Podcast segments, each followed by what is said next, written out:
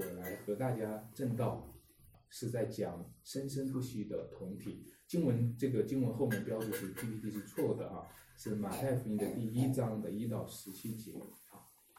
我们会看到，今天大家读了这一段家谱，啊，这是一个很多读过圣经的人都知道的，在新约马太福音的第一章，对吧？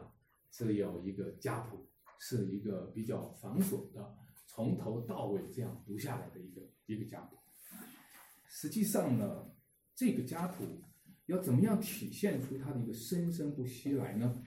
呃，我觉得可以对比啊，在创世纪第五章呢，曾经有一个亚当的家谱，在那里呢，所有的家谱都是这么表述的：亚当生了他儿子，又活了多少年就死了。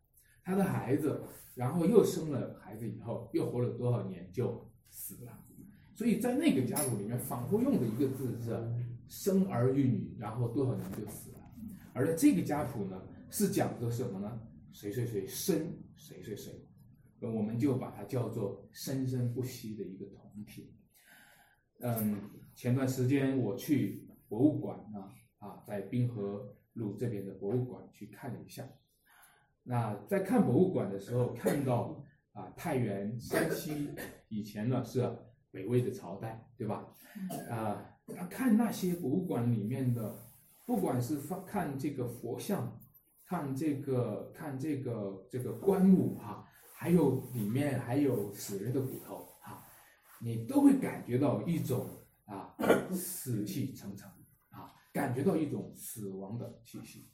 我个人是比较喜欢历史的。我不知道你们喜欢吗？如果你喜欢历史的话，你就会发现，你回顾历史的时候，需要面对一个东西，这个东西就是一种死亡的气息。你怎么能够喜欢历史呢？很多人本来是拥有一个学习历史的天赋的，也会被历史当中那种死气沉沉去给吞没的，也也会打消了你去考察历史的念头。因为历史有一笔账，历史有一笔债，历史有很多棺材啊，历史有很多的断代的过程。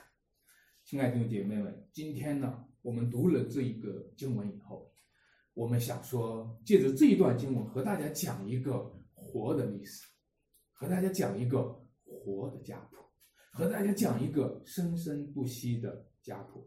这个家谱里面不是在表达一种死亡的气息，它是要表达一个生命的气息，是一个生命力的一个家族，是一个生命力的传承，是一个生命力的家谱。我想在第一个方面，首先讲关于家族的共同体，家谱所呈现的是一个家族的共同体，是一个代代传承的生命的共同体。啊，我我说什么叫呃什么叫贵族啊？你你有家族的话，你才有可能成为贵族，对吧？你有你有家族的话，你有你有家庭的话，你才能够可能成为贵族，对吧？但是你知道今天这个世代当中是家庭是支离破碎的，呃，圆满的家庭呢，啊，家庭比较圆满的话。那几代人同堂的话，这是一个非常大的一个祝福。如果你能够和你的父一辈、子一辈、孙一辈坐下来一起吃饭的话，那是一个非常美好的祝福。我不知道有多少人一直都没有机会，都好长时间没有和父母吃过饭啊，没有机会和儿女吃过饭，这的确是一个很大的亏损，很大的亏缺。没有一个圆满的家庭和圆满的家族的话，在我们家乡话，在我们这个呃文水这边有一个话，它叫做，就是说你如果没有一个圆满的家庭，它就是叫做嗯折断的弓和浪了的箭啊，用土话讲一次哈，就是上弓浪箭，这是土话的声音，这个就是说你是折断的弓啊，浪了的箭啊，你看到这个弓和箭。它是很有力量的武器，对吧？但是由于你你没有家庭的遮盖，你没有一个家族的支撑，很多人都会体体体体会到自己的这个根基上的薄弱啊，自己的无力感啊，包括你去工作的时候，你你去你去遇到最难的时刻，是你的家庭，是你的家族是一个后盾。那我想讲到这里的时候，可能大家已经在对号了啊，悄悄的在对号了。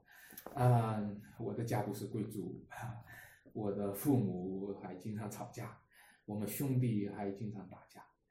但是我想说，如果你是基督徒的话，想告诉你一个好消息，好告诉你这个福音，因为你已经在基督里。你若是基督徒的话，你在基督里就是蒙爱的贵族。你就是一个呃被上帝所爱的，呃，如果我们是这世界上的呃折弓浪箭哈，但是我们却成为神的儿女的话，我们蒙上帝的恩典，蒙上帝大爱的折弓浪箭，胜过了那些世界上蒙父母爱的达官贵人。亲爱的弟兄姐妹们。今天我们要讲共同体，共同体意味着是一个群体。我们常常会讲到了一群人聚在一起，人呢在群体中会孤单，人没有群体也更加的会孤单。但是呢，你你需要一个群体，但是大多数人会看见的是一个横向的连接。大多数人横向到一个什么地步呢？他只能和同龄人在一起，啊，他不能够和跨年龄的人在一起。横向到一个什么地步呢？他只能和同类人在一起，他不能够和不同类的人在一起。横向到一个什么地步呢？横向到我们学生只能和学生在一起，工商团体只能和工商团体在一起。横向到一个什么地步呢？我们这一代人只能和这一代人在一起。我们从来没有跨越过历史，我们跨不过父一辈，我们跨不过子一辈。昨天我和这个呃一些传道人坐在一起聊天。我说，如果我和我儿子在家里面刚刚吵架，我就看他的朋友都不顺眼，啊，因为你跨不过你家庭里面的代沟，你也就跨不过整个这个群体当中的代沟，对吗？所以各位，你会看到今天我们需要一种纵向的连接，在整个的家谱当中是一个纵线的纵向的连接，谁谁谁神生亚伯拉罕生以撒。以撒生雅各，对吧？雅各生这个犹大，你看到他这是一个纵向的连接。我们都知道，生孩子的时候，人们会喜欢希望生儿子，对吧？有时候在整个的家谱当中都是记载了谁谁谁生谁谁谁，都是在讲着生儿子。难道说圣经当中也是在重男青女吗？难道说圣经当中也是好像在家谱当中根本不记得他们的女儿的名字？呃，我想在中国传统当中和很多的文化呢，和希伯来的文化有很多的像，大家是比较看重儿子的。有时候我也会奇怪，生孩子的都是女人啊，但是女人生孩子也一样希望生儿子啊。那你说基督徒也是这样子的吗？那为什么这一段经文会看见都是在讲着他们生了儿子，然后就生生不息？难道生女儿就不是生生不息吗？我想用基督徒的原则这么去讲吧，就是的确圣经也是非常看重儿子的，因为上帝就有一位儿子，对吗？上帝有一位儿子，还是独生儿子，没生女儿。啊，那个有一个东方闪电说有一个女基督不存在啊，不存在，上帝就是一个儿子啊。那为什么圣经当中会看重儿子呢？为什么基督教的信仰会看重儿子呢？因为上帝就一个儿子，独生儿子，他的名字叫耶稣基督。那那难道说我们也是重男轻女吗？不，基督徒的原则是重男却不轻女啊，这是我们的原则。为什么？因为。今天我们的儿子都是女人生的，今天要要要生儿子都要借着女人去生。上帝设计的时候就这么设计，啊，上帝设计的时候他没有按照他的神性设计。如果按照他的神性设计的话，那就是男人生孩子，对不对？上帝生他的儿子的时候，不存在有女人嘛，对吧？他不需要有异性嘛。上帝生他的儿子，独生儿子，他就是上帝生的，他不需要借着女人。但是上帝设计人类的时候，上帝就要人类生孩子都要经过女人，让男人不能够单单的靠着男人，对吧？男人也必须借着女人去生孩子。所以我们的原则是重男却不轻女，因为因为一切的男人都是要借着女人去生的。当然，亚当不是哈，但是基督是。很有意思，亚当不是借着女人生的，基督是唯独借着女人生的，这就是上帝的设计，让你看到奇妙的设计。那个人类的元首当中的这两个元首，男人最高的这个代表人，男人亚当不是借着女人生的，让女人不要夸口说哪个男人不是我生的，但是基督。却是唯独借着谁呀？女人生的，让男人不要夸口。呃，哪个女人生孩子不得借着男人，对吧？我们要看到男人和女人一起生孩子的这个常态是有例外。所以今天我们看到，我们在这段经文当中看到，为什么每一个家庭生孩子喜欢生儿？我要说一个实际的情况，因为儿子是更有力量，能够将纵向的共同体连接起来。如果一个共同体要连接起来的话，在我们横向的这个共同体要连接起来，那就很好啊！哎，你们是同学，这就很容易，对不对？那你那你在一你们在一起一起一起上班就是同事，又很容易啊！你们在一起工作，我们是同龄人，这年龄就把我们连起来了，对不对？我们同一时代的人，我们都是玩手机这一时代的人，对不对？那这个时代把我们连接起来了，横向的共同体比较容易，但是问题，纵向的共同体就难，纵向的共同体跨时代，这就是我们今天常常父一代对子一代这种代沟跨不过去，因为。纵向的共同体要跨时代，就需要生儿子，生有力的儿子，又不窝囊的不行，要生有力的，因为有力的儿子能够把两个时代连起来。各位，你看到吗？这个生生不息的共同体是要有男人，是要兴起男人来，教会当中应该兴起男人来。应该兴起弟兄来，应该兴起儿子来，要把我们儿子带到教会里面，因为跨世代的角色总是借着儿子来完成。所以为这个缘故，我们说，我们尊重我们，我们当然看重生儿子了，对吧？但是生儿子生女儿，不是人能够决定的事，那是神决定的事。神要给你儿子还是女儿，你要尊重上帝，敬畏上帝的主权，你不可冒犯神的主权。你不可说我就要我就要生个儿子，为什么给我好几个女儿？我们在这个上面，我们看到就是说，带着这样一个敬畏的心，我们会更加的看见什么呢？其实上帝给你的儿子的时候，给你女儿的时候，上帝看见的是你儿子的儿子的儿子的儿子。你看到整个家谱吗？最后那个家谱到谁了？到基督，对不对？从亚伯拉罕的时候，亚亚伯拉罕生个以撒，对不对？啊，我们生了以撒，你所看重的说，我们生个孩子就对了。你考虑过你孩子的孩子吗？没有，你只是考虑我的养儿防老。你管你说到底，你只你只是考虑你，对不对？你你考虑过你儿子的儿子吗？你你我要生一个孩子，我没儿子不行。那你生个生个儿子的时候，你考虑过你儿子的儿子吗？你没考虑，对不对？那这样，我们继续看的时候，我们看到一个纵向的共同体。这个纵向的共同体呢，其实就是你需要借着这个这个儿子来去连接起来，借着下一代的生养和传承连接起来。生儿子不仅仅是一个生孩子的事情，它是一个生命的事情。生儿子是一个生生不息共同体的事情。但是说实话，当你读了这段经文的时候，读了这段经文的时候，你会感觉到亚伯拉罕，你看到那个第一节经文，那个经文说亚伯拉罕的后裔，大卫的子孙，然后说耶稣基督的家谱，对吧？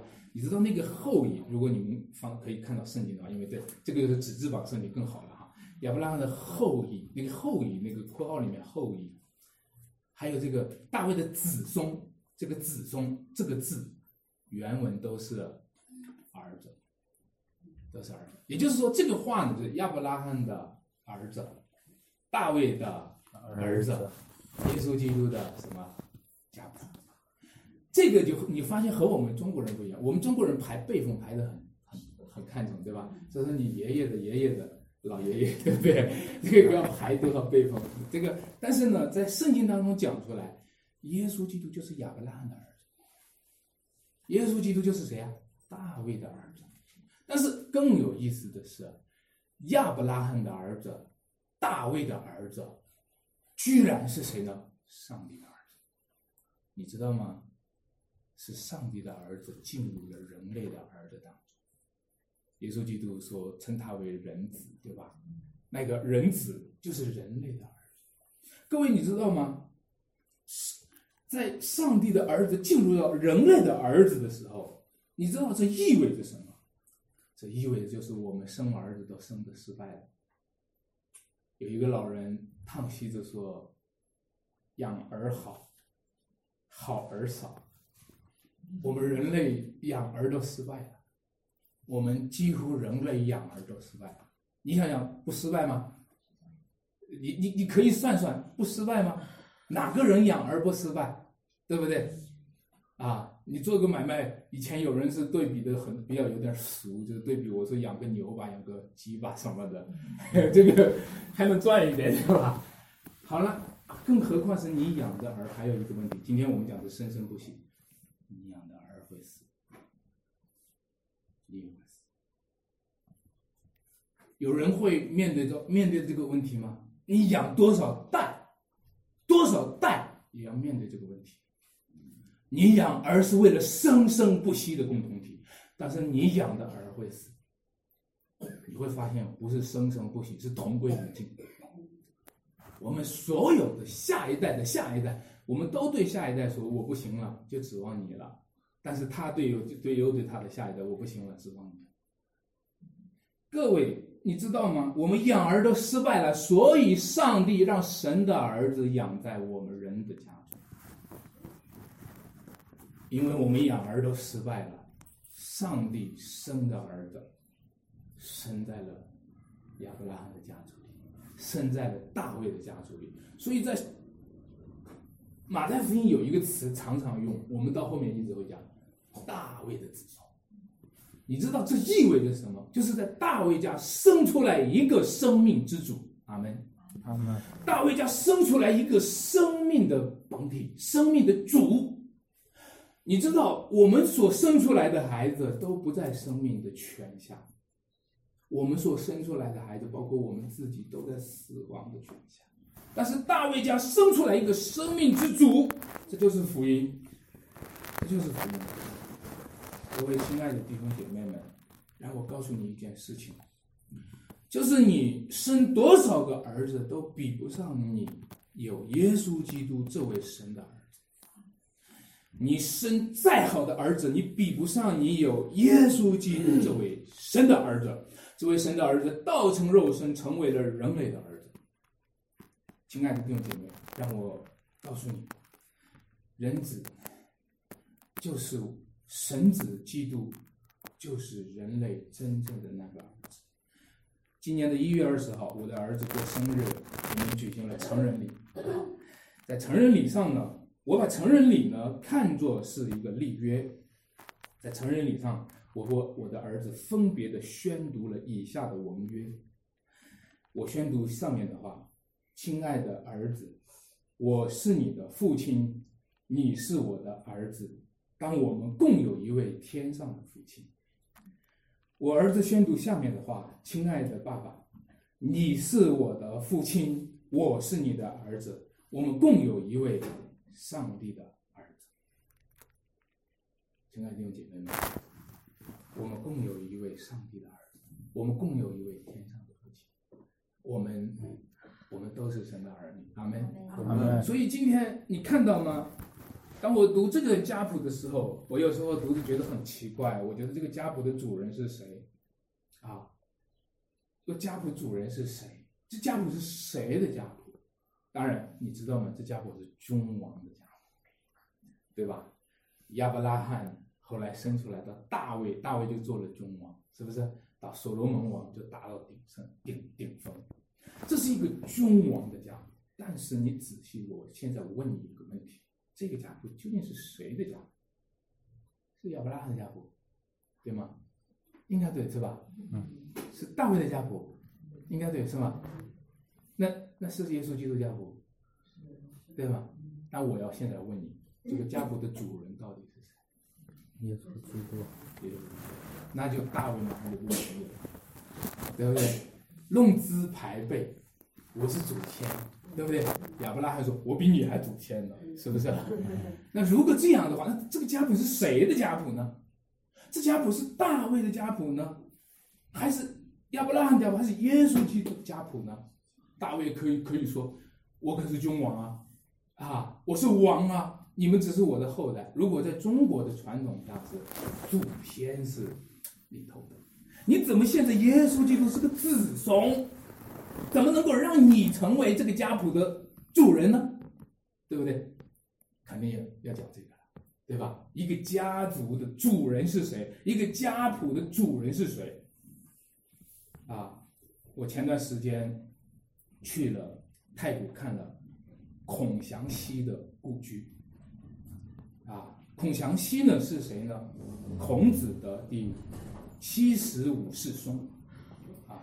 大家现在极力的把孔祥熙归属于孔子。我想问大家一个问题：你们知道不知道？我想问一下，你们知道不知道孔祥熙是基督徒？知道吗？几乎你不知道，几乎没有人知道。我们故意的把这些掩盖，对不对？你们知道不知道？一九零零年义和团杀宣教士的时候，孔祥熙就是那个宣教士的学生，那个才十几岁，孔祥熙。你知道吗？就是那个宣宣教士的学生，那个宣教士上写的日记，明明的写着：“我打发孔祥详细赶快走，带着他妹妹赶快走。”明明的在那写，你知道吗？不知道。今天中国人你想尽办法，只是说孔祥熙他是属于中国的，不说孔祥熙他是属于基督的。所以呢，我去那个孔祥熙的故居去的时候，导游小姐就给我们讲，你们知道农业泰国农业大学吗？那个大学的名字以前名字叫什么？闽贤学校，闽记先贤。你知道他闽记的先贤是谁吗？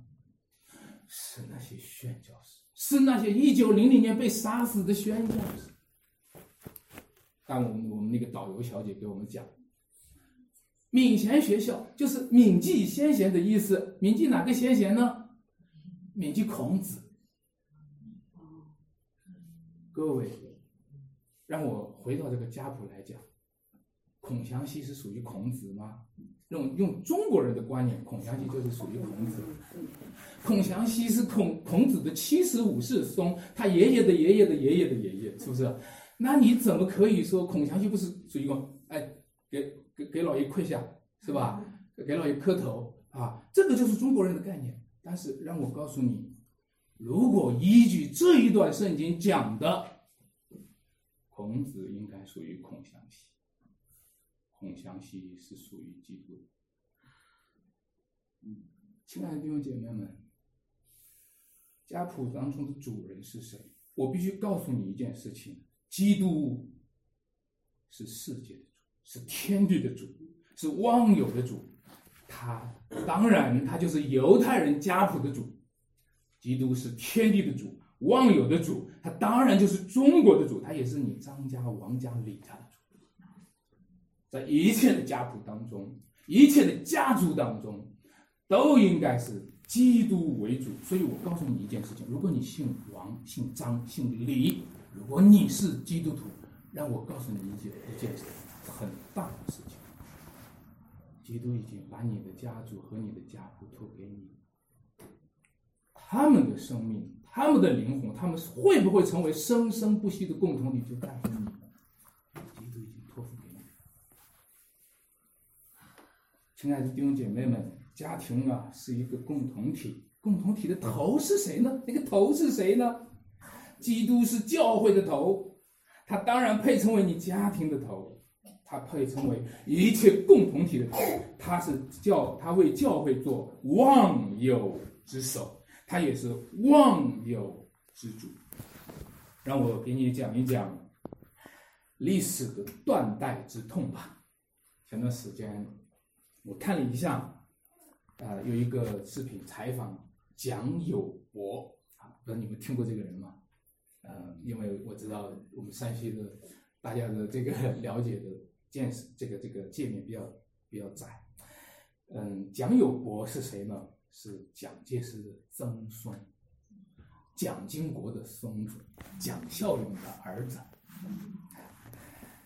蒋友柏呢，你知道吗？去采访他的时候，在他身上就有故事了。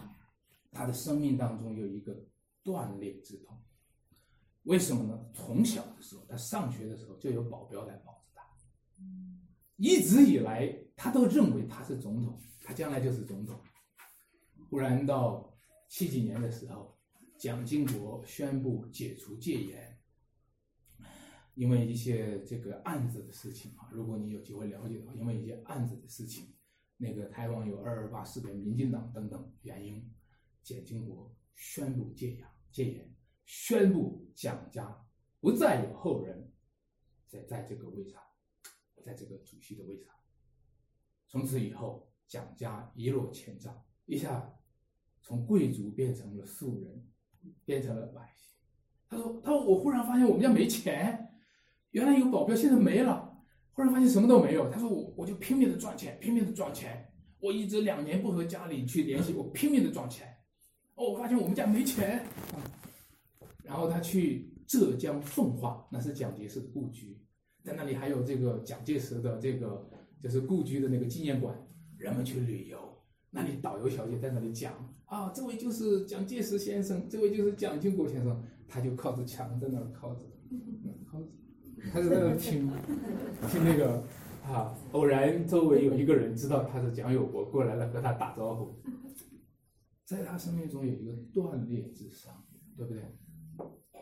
因为因为你说。我们的家谱在继续吗？但是某些东西断裂了，断裂之。所以这种断裂之伤呢，在他的在他的人格当中都发生了断裂。他说：“我其实心里面会因为这个而产生自虐，产生很多的苦毒，很多的怨恨，对吧？在他生命中有很多的断裂。所以，如果我们今天读这一段家谱的话，我不知道你会不会感受到其中断裂之伤。”你有没有读到？你只是觉得他 讲不完了这个家伙，对吧？一口气讲了四十二代，对吧？你有没有看到他的断裂之伤？从亚伯拉罕到大卫十四代，从大卫到谁呢？耶格尼亚这儿十四代。那你特别讲到说，百姓被掳到什么？巴比伦。你知道被掳到巴比伦意味着从此是亡国奴。你想他们有没有断裂之痛？亡国奴。以前是君王，我是大卫的子孙，我是合法的继承人。现在是谁？亡国有没有断裂之痛呢？有。那让我们想想，到耶稣基督这一代，第四十二代了，对吧？有没有断裂之痛呢？啊！但是我要告诉你，我们很感恩的，在耶稣基督的生命当中，没有他的人格当中没有断裂之伤。也就是说，他不当他没有断裂之伤，你你知道，在神学上讲，他是完全的神和完全的人，对吧？没有断裂之伤，没有断裂之伤，而且他要医治这一切的断裂之伤。他是主，他来到这个世界上，承担起这一切断裂之伤，来医治一切的断裂之伤。我不知道你有没有断裂之伤。我们家，我我我我我外公的时候，我我爷爷的时候，曾经是什么国民党的将领。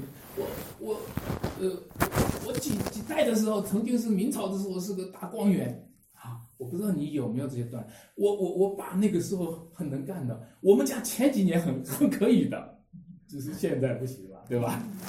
我不知道你有没有，我想有，我想有，我们有很多的断裂之伤，是吧？有很多不堪回首的过去，是吗？你知道吗？在耶稣基督身上都承担，承担着最大的断裂之伤。他本来是神的儿子，他却。成为人的奴仆，对吗？他本有神的形象，他却取了奴仆的形象，对吗？一个君王成为奴隶，啊，一个真正的万王之王成为奴隶。各位，你知道吗？在耶稣基督身上有一个福音告诉你，就是君王和奴隶他们在一起，君王和奴隶在一起，我们这些奴隶就高兴的不得了。君王和我们这些奴隶在一起，对不对？而有人说啊，你你怎么和些奴隶在一起？但是我们，我我们我们若承认我们是奴隶，我们就有福了。君王居然和这些亡国奴在一起，君王和这些卑贱的、和这些断裂之伤的人在一起，这就是福音，这就是福音。也许有人需要传福音给蒋友国啊，我听到一个消息。前几年看到的消息，爱新觉罗氏的后人中有一个人信主了，啊，就是这个这个宣统的后代有一个人信主了，啊，他们家当时候还说过一句话：“咱们家可是皇族的后代啊，怎么你也信主？”他也许不了解，今天我们读的这个家谱是一个皇族的家谱，耶稣基督他是上帝的儿子，是真正的真正的皇族的万王之王。感谢主。其实我觉得在中国，还有一种导致断裂的，是什么？有一些断裂不是别人搞成、搞搞成的，是我们自己搞砸的。就好像我我我我们的孩子不听我们，有时候是我们搞砸的。有时候有一些断裂之伤，是我们这些做祖先的导致的，就是我们这些做父亲的导致的。为什么呢？为什么呢？你看到没有？中国人把。父权放到绝对的地位上，把祖先放到神明的地位上，让子孙来跪拜神祖先，当做神。你是个人，你让他把你当做神，产生的断。各位，你知道吗？所有的子孙跪在他父母、跪在他祖先的面前的时候，他要么就是把他的父亲、母亲、祖先想成神，要么就是把他想成鬼。就是不会把他看作是人，对崇拜，我们今天是组织崇拜，对吧？崇拜，对神的崇拜会让你越来越认识神；对人的崇拜会让你越来越不认识人。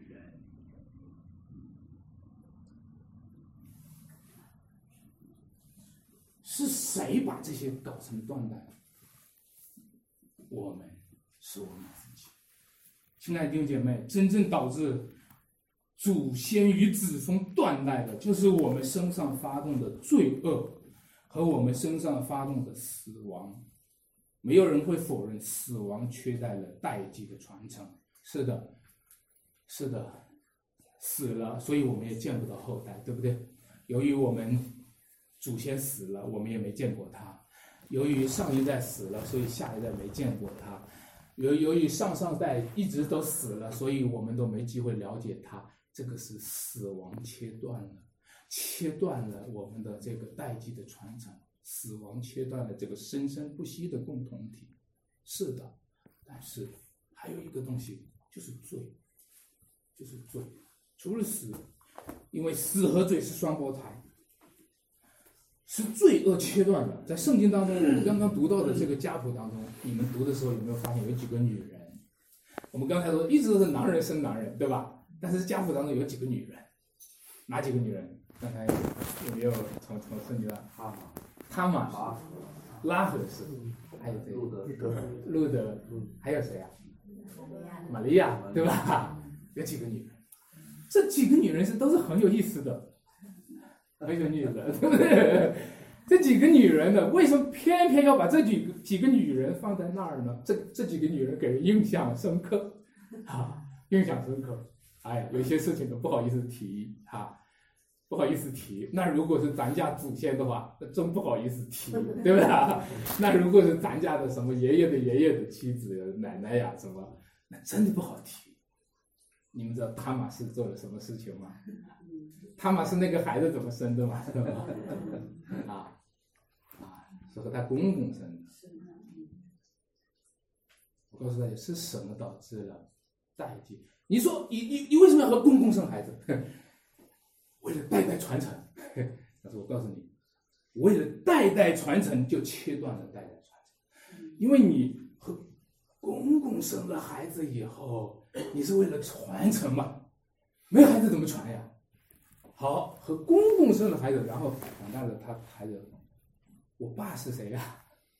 有点复杂这事情，那不好不好讲，这个不能，那就还是很多的父母都隐瞒着，隐瞒着事情对自己的儿女。你知道今天后代们使劲儿找这些历史真相，都是父母隐藏的，都是祖先们隐藏的。我十五岁的时候，曾经在班里面给一个女生写纸条啊。我一直在想，将来我结婚我要不要我告诉我未来的妻子啊啊，嗯那现在她肯定知道嘛，对吧？我也一直在想，将来我有孩子以后，我要不要告诉我的儿子，告诉我的女儿，我们有罪，我们怎么样告诉我们的下一代，我们是有罪的罪人？可是我们在做父亲的时候，我们又要一板一一眼的一一本正经的去做父亲。我们又要他跪下来磕头，认我们为神。亲爱的弟姐妹们，谁把谁把家谱切断？谁把祖先和子孙切断？是我们的罪，是我们的罪。所以今天你看到吗？我们都知道共同体好。今天我看到一盘散沙，这个世界一盘散沙。我多讲几个事情。在昆明的时候，有几个人恐怖分子，几个人拿着刀，把火车上，火车上有多少人？上万个人，对不对？砍成什么样子？为什么？几个人你就能砍你上万个人？因为你一盘散沙，没有共同体。我们的共同体是崩溃的。我们从横向的是崩溃的，纵向的是崩溃的。父母和儿女不在一起，不说话，我们说不到一起，我们说两句就崩了，对不对？各位，你知道吗？只有这一条，今天神给我们的福音就是告诉你一件事，这个事情就是说，在亚伯拉罕的家谱里，大卫的家谱里生出来一个生命之主。这个生命之主的生命可以修复一切的死亡，这个生命之主的生命可以修复一切的罪恶，这个生命之主的生命可以修复一切断代之痛。耶稣基督，他是神的儿子，却为人的女子所生。耶稣基督是神的儿子，你看到吗？今天这个生命的家谱不同于死亡的家谱，因为一位不曾有出生的他出生了，不曾有死亡的他要死去，然后他又要复活。你知道吗？他是无生之死，无命之中，他就出生了。这是一个宇宙间最伟大的事情。生命之主会出生，带来了就最伟大的事情。让我就着那一个断代之痛，再讲一个事情。在《神雕侠侣》里面，你们看过金庸？前两天金金庸不是要去世啊？《神雕侠侣》的这个主角叫做什么？杨过，杨过，杨过有一天，你们知道他名字为什么叫杨过吧？杨过有一天长大了，发现一件事情，发现他爸是个坏人。我觉得金庸的小说写的好就好在对吧？他有一天长大，发现他爸是个坏人，他就崩溃，他就精神就崩溃了。因为如果他爸是坏人，他的出生，他的存在就是不合法，对不对？如果你说我爸是该死的，你骂我该死吧，你不要说我爸是该死的，好不好？对不对？如果如果有一天你发现真的自己的爸不好，你他的你的存在就是就是非法的。让我告诉你一个好消息之前，先告诉你一个坏消息，就是我们的爸是亚当，是个坏人，是个罪人。我们共同的爸是亚当，亚当违背了上帝的命令。所以代代传承，亲爱的弟兄姐妹们，所以我们的存在就是一个非法的存在。今天我们的存在本身，我们的存在，让我说一句话：我们是野生的，野上来的。我们的存在就是野生的。由于我们问我们的父亲，问我们的祖先，根源在哪儿？现在你问问中华民族的根源在哪儿？炎黄子孙，越往上越神。越往上越模糊啊！因为刚才有这个这个这个祖先崇拜，炎黄是谁的祖孙？炎黄是谁的子孙？在这一切的事情上，我们我们我们都是模糊的，我们是野生的，我们是野生的，你知道吗？在这里，再往北就靠近了匈奴，知道吗？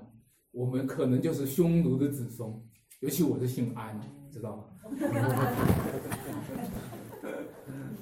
你你你知道吗？我们不知道我们是谁的后代，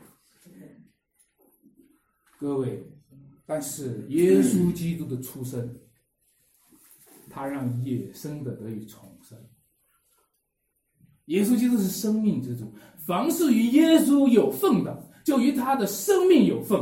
他是道路、真理和什么生命？凡是与耶稣有份的，就与他的生命有份，在基督里得以重生。我们就是贵族，我们是上帝的家族，因为我们与圣徒通过，是神家里的人。阿门，阿门。所以感谢神。今天你知道吗？主耶稣基督的出生，那些外邦人就开始移花接木。在圣经上，今天你读的这一段家谱，这个家谱是谁的家谱？是犹太人的家谱。但是我们是谁？我们是外邦人。但借着基督，这些外邦人就移花接木。这个家谱一直一直从亚伯拉罕讲讲讲讲讲讲讲讲到基督，停了，不讲了。啊，我想的是中国的祖先的话会很生气的，怎么可以呢？你这个不孝有三，无后为大，这个怎么到你这儿停了？我告诉大家，到基督这里停下来，是因为开始了外邦人的家族。开始重生这些我们这些野生的人，我们不是野人，但我们是野生的，但我们今天也不是野生的了，因为我们在基督里被重生。所以我我我真的我真的告诉大家，你不要错过耶稣，他是皇太子，他是上帝的儿子，你有奉于他，你有奉于这个神的国度。第二，生命之主，他的出生。就带来了对女人的救赎。好，刚才讲的女几个女人，塔玛是，第二个女人是拉合斯，啊，第三个路德是，就是最后一个玛利亚。他玛是的事情不讲，拉合斯是个外邦人，外邦女子是个妓女。第三个路德哦是哪里？摩亚人，嗯，外邦人，所以。你知道玛利亚生孩子的时候，你们知道玛利亚生孩子是什么呢？从圣灵感动，对吧？啊。从圣灵感用，不是借着像我们一样，就是男人和女人的结合去生的，是圣灵感动，童贞女玛利亚生孩子。基督被称为女人的后裔，他们从来没有见过是男人的后裔，女人的后裔。我告诉大家，各位姐妹们，你们有福了，因为耶稣是你们的后代，不是我们的后代。基督成为谁的？女人的后裔。为什么？因为基督要对巨人做救赎。当初在伊甸园中发生什么事儿？女人摘下果子给她丈夫吃。是不是？所以上帝就对女人有咒诅，对女人说：“你要多多增加你怀胎和什么生产，是不是？”女人的怀胎生产的苦，就是因为，因为女人女人在犯罪的事情上参与了，所以女人有怀胎生养的苦。所以每一个女人，就做个女人真的很辛苦，真的很辛苦啊。我只是从侧面帮你们说几句同情的话，我也没亲身体验，但是我能够，因为上帝让我娶妻子结婚，就是让我知道女人真的辛苦。但是女人这辛苦，你知道女人唯一的盼望是什么？就是青春、靓丽，打扮的漂漂亮亮啊，是这样吗？不，今天的女人根本不知道女人的特点在哪。今天女人不结婚就是演做明星演戏，像范冰冰一样。根本不知道女人，神给女人的特点是是生孩子，不，这是恩赐，这是女人尊贵的地方。哪一个孩子回来不是第一句说“我妈呢”，他爸再也不行。你你知道吗？女人的特点就在乎你生了什么孩子，就决定了你要什么地位，对吗？同意吗？同意吗？嗯。但是你知道，你可能又碰到痛心的地方，可能又碰到痛心。但是我告诉你一件事情：，基督被称为女人的后裔，他就是要对女人的救赎，因为他要告诉女人，他，你看到那几位女人，当耶稣基督他出生，在在提摩太前书二章十四节有一句经文。读过的应该知道，就是女人若常从信心、爱心，她就必在什么生产上得救。就是女人要被救赎，其实是借着她生，你知道吗？我们一直，我们我们都想生出一个弥赛亚来，我们都生出来一个望子成龙，我们希望生出一个什么文曲星来，对不对？但是让我告诉你，中国的文曲星降生实际是个传说。而耶稣基督降生却是一个福音，因为他真的降生了，而且就是借着女人。第三个，让我告诉你，生命之主的降生也是小孩子的福音，小孩子的福音，因为他曾生，从曾经生为孩子，你知道吗？孩子们最想问他爸的是什么？爸。你小时候是什么样子？对不对？你能够拿什么来安慰你的孩子？是你小时候是怎么样子的，孩子就知道他小时候怎么样子。但是我告诉你，大部分的爸都是亚当没有小时候，而不是基督有小时候。你们的亚当是没有小时候的啊！你看那圣经创造出来的亚当，直接就是成年人。大部分的爸都是亚当没有小时候。从来不给孩子讲他小时候，从来不要和孩子提起他的小时候，那个才丢人呢，对吧？是不是？我我我我我儿子曾经在学校里被被人欺负的时候，问我爸，被人家欺负怎么办？我不知道怎么怎么安慰他。我相信每一个父母都都有你这个事情，对吧？对吧？我知道有很多极端的做法，很多我们知道不能做的是吧？嗯。但是我后来我唯一找到的能够使他认同的，就是爸小时候被人欺负，告诉他爸小时候被人欺负。亲爱的弟兄姐妹们，你知道吗？耶稣基督也有小时候，小时候也被人欺负过。耶稣基督也出生，出生还没几天就被人追杀，对不对？这就是他给小孩子的福音。你不要因为你是小你就担心，我只是小孩子嘛，人家是大人，人家可以抗得住这个世界上的一切狂风暴雨。我只是个小孩子嘛，我只是个儿童嘛，对不对啊？我我我很软弱嘛。那你们很厉害吗？你们大人不怕吗？比如小孩子，妈妈他打我，他欺负，没事儿没事儿没事儿，小孩子玩呢，你知道吗？你讲没事儿，在他的世界那个事情是多大，对不对？但是今天你知道吗？耶稣基督和你一起做过小时候，我女儿呢最喜欢的是我把她骑在我脖子上的时候，啊，这样讲是最喜欢的，因为在那个时刻，她发现。他小孩儿就像大人一样，我这个大人就像小孩儿一样。他最喜欢的就是让那一个在高处的他竟然愿意降杯下来，把我们举起来，举在他的头上，让我们感受一下他的世界。他和我们参与孩子的世界。弟兄姐妹们，你愿意参与你孩子的世界吗？我看到很多父母不参与孩子的世界，我看到很多的父母在那里搓着麻将。